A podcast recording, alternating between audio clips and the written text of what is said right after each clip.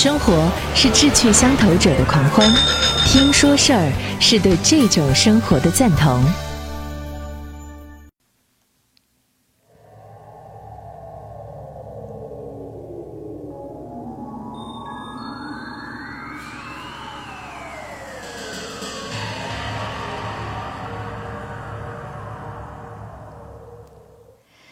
昨天呢，我们开了场，哎，说《山海经》到底是一本什么样的书啊？那有朋友呃很有意思，嗯，他就问我，他说你有什么好说的呀？本身就是离我们现实很遥远的一个东西啊，怎么陷入了一种虚幻主义当中呢？为什么要说《山海经》呢？呃，我说实话，对于一些古文我不是很擅长，古汉语，我也是看到了一些这个解读性的东西，我突然对《山海经》我觉得有必要来说一说，是为什么呢？您不觉得，你已经知道的，也是一种不知道吗？你不觉得，嗯，你未知的，也意味着无尽的可能性吗？无知有的时候会带来现实和幻想的差距，这就是《山海经》。我在初步了解之后，翻阅了一些资料和文章、书籍之后，我最直接的一个感受。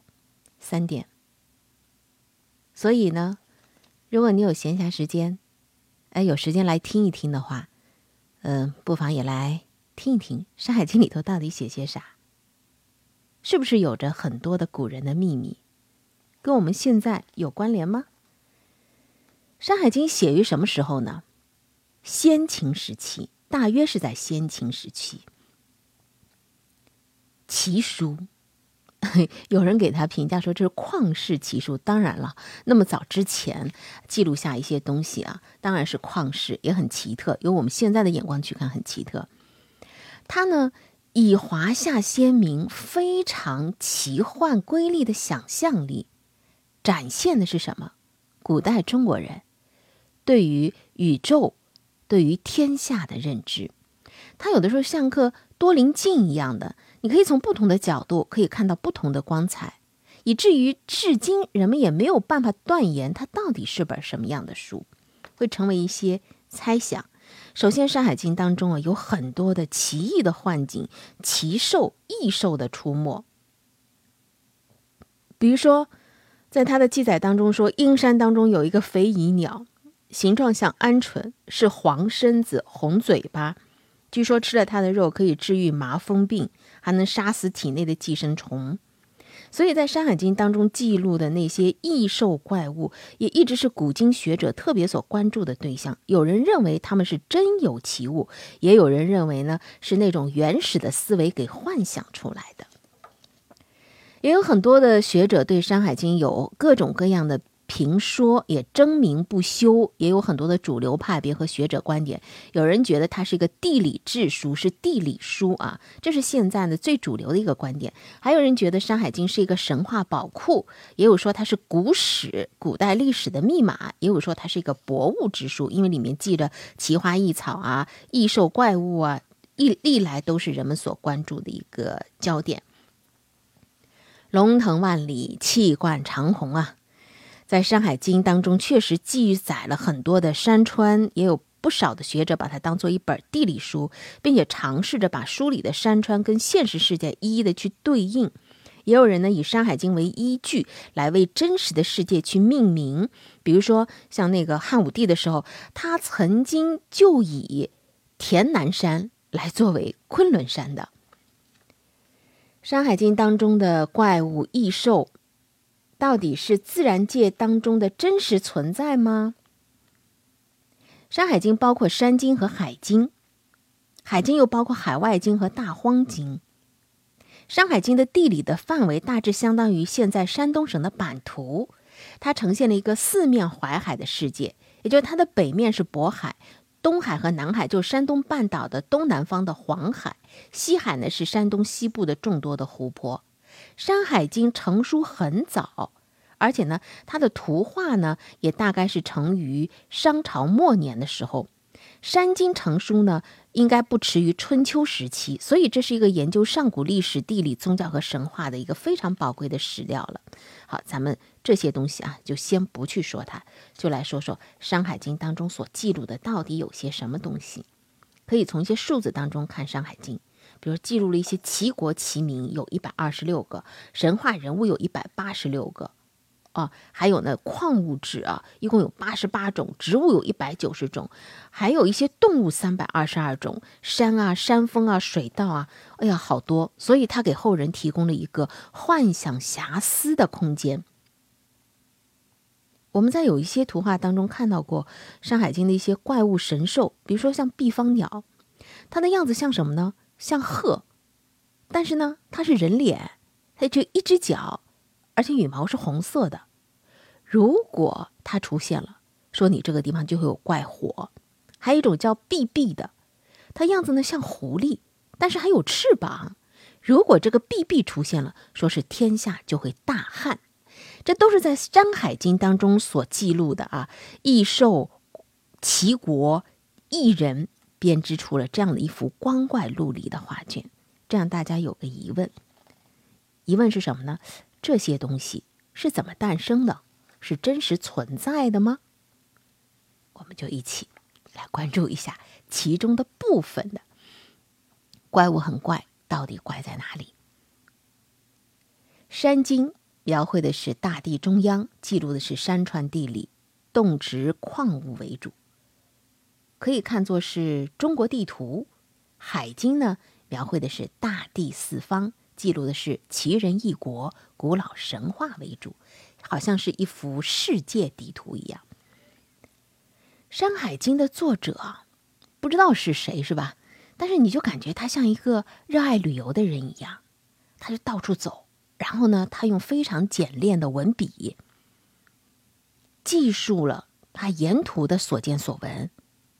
比如说，右东三百里，曰唐庭之山。多岩木，多白猿，多水玉，多黄金。再向东走三百八十里，则是园艺之山。山上多怪兽，水中多怪鱼，林中多怪蛇，途中多怪木。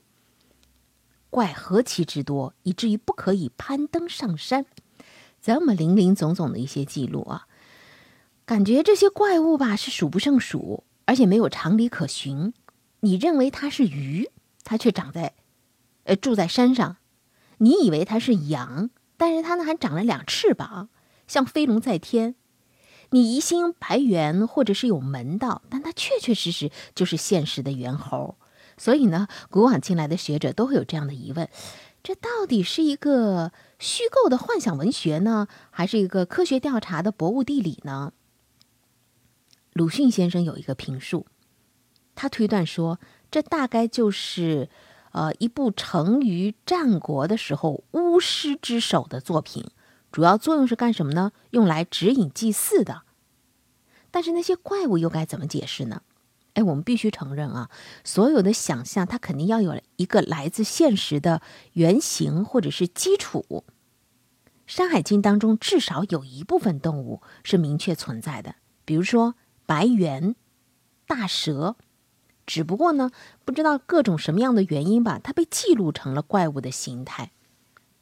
有一些怪物就是我们现实当中可以看到的。你比如说，呃，有一个叫“星星”啊，这个字是读“星”，但在这书中写的呢是反犬旁，右边是一个生活的“生”，读音呢是“星星”。其实跟我们现在的大猩猩啊，这个呃意思是一样的，没有什么区别。而且还有这个画的那个星星呢，它是还原了《山海经》的这个记载。它这个记载是什么呢？就说它这个星星，呃，是长着白耳朵的，状如猿猴而白耳朵，画出来呢就跟我们现在看到的大猩猩是一样的，因为它是人走，就是像人一样直立行走。呃，在清代的一个彩绘本当中的插画。就是把这个猩猩化作人形，还是有鼻子有眼的。这也是后面的一些学者放飞自己的思维啊，在怪力乱神的路上在疯狂的奔驰着。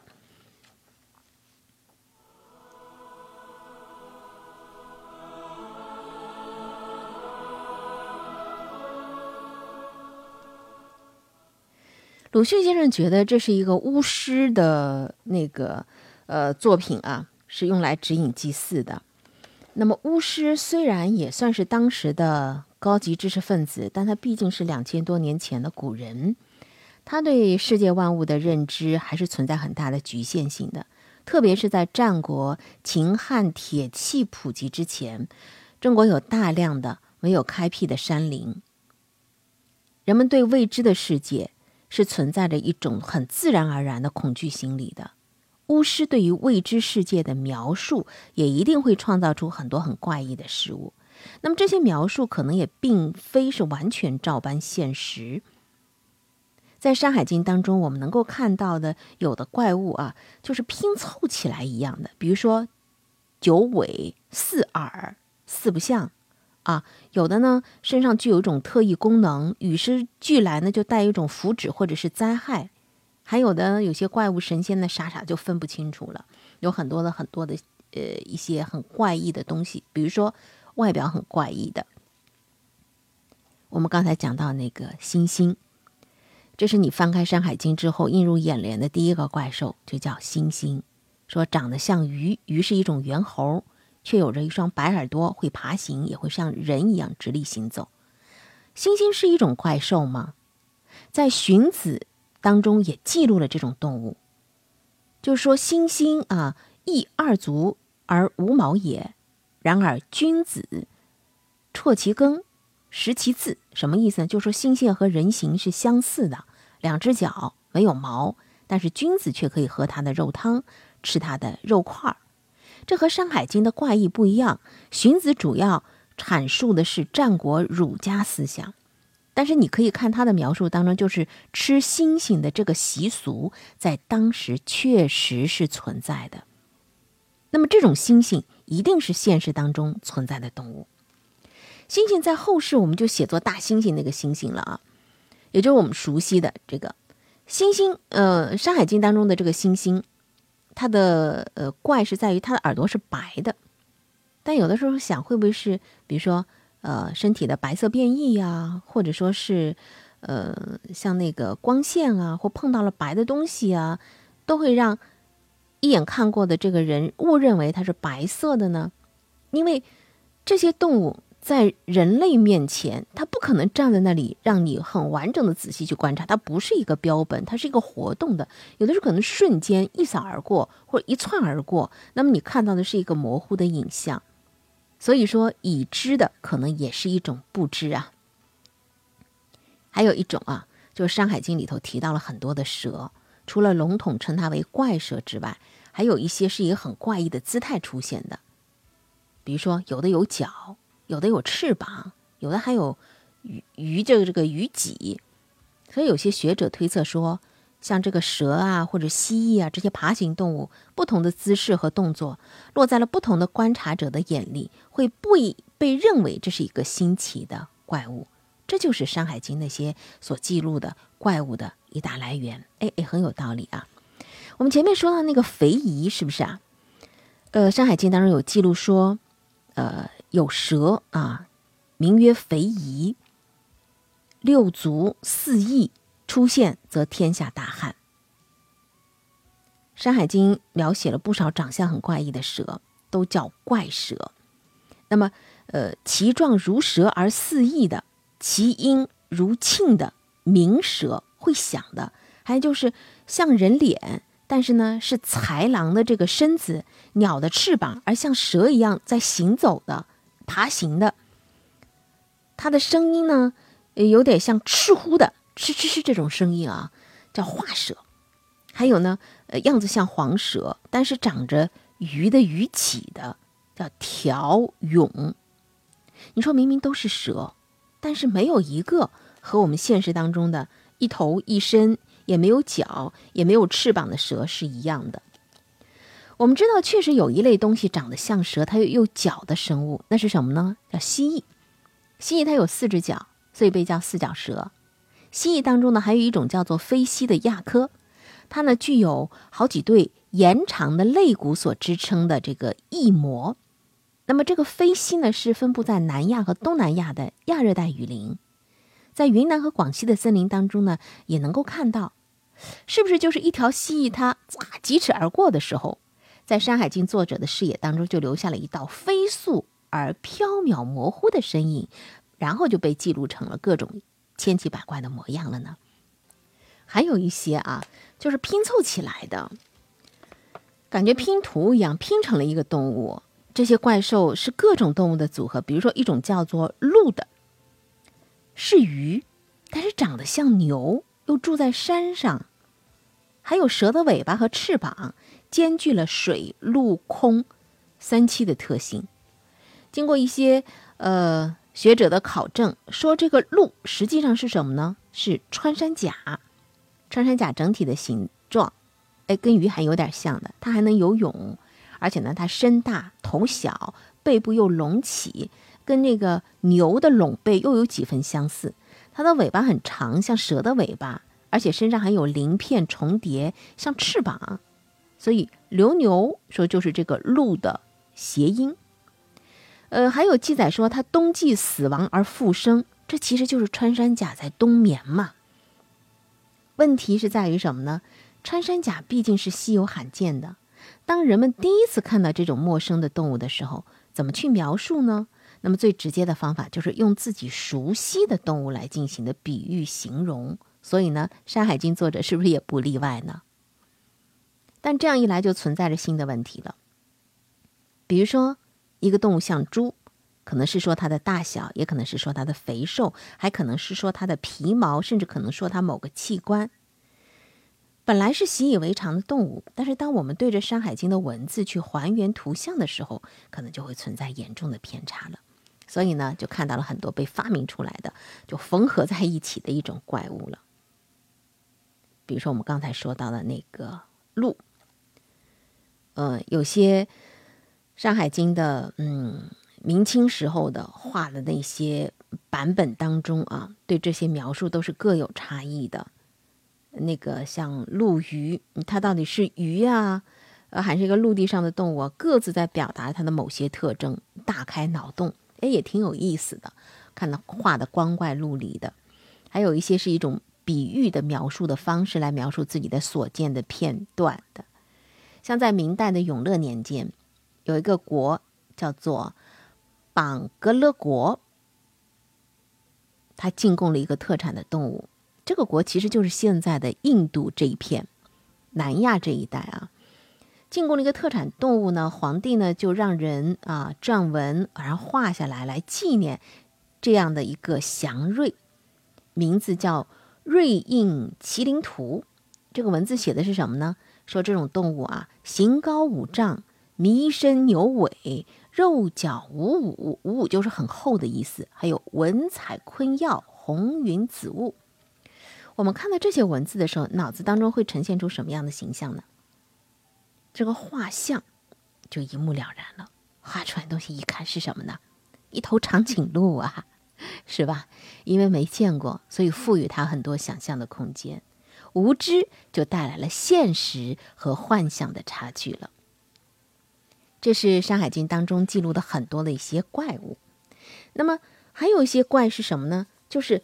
很灵异的一些功能也在这里头有所记载着。到底那些怪兽的灵异有哪些呢？我们下一集继续。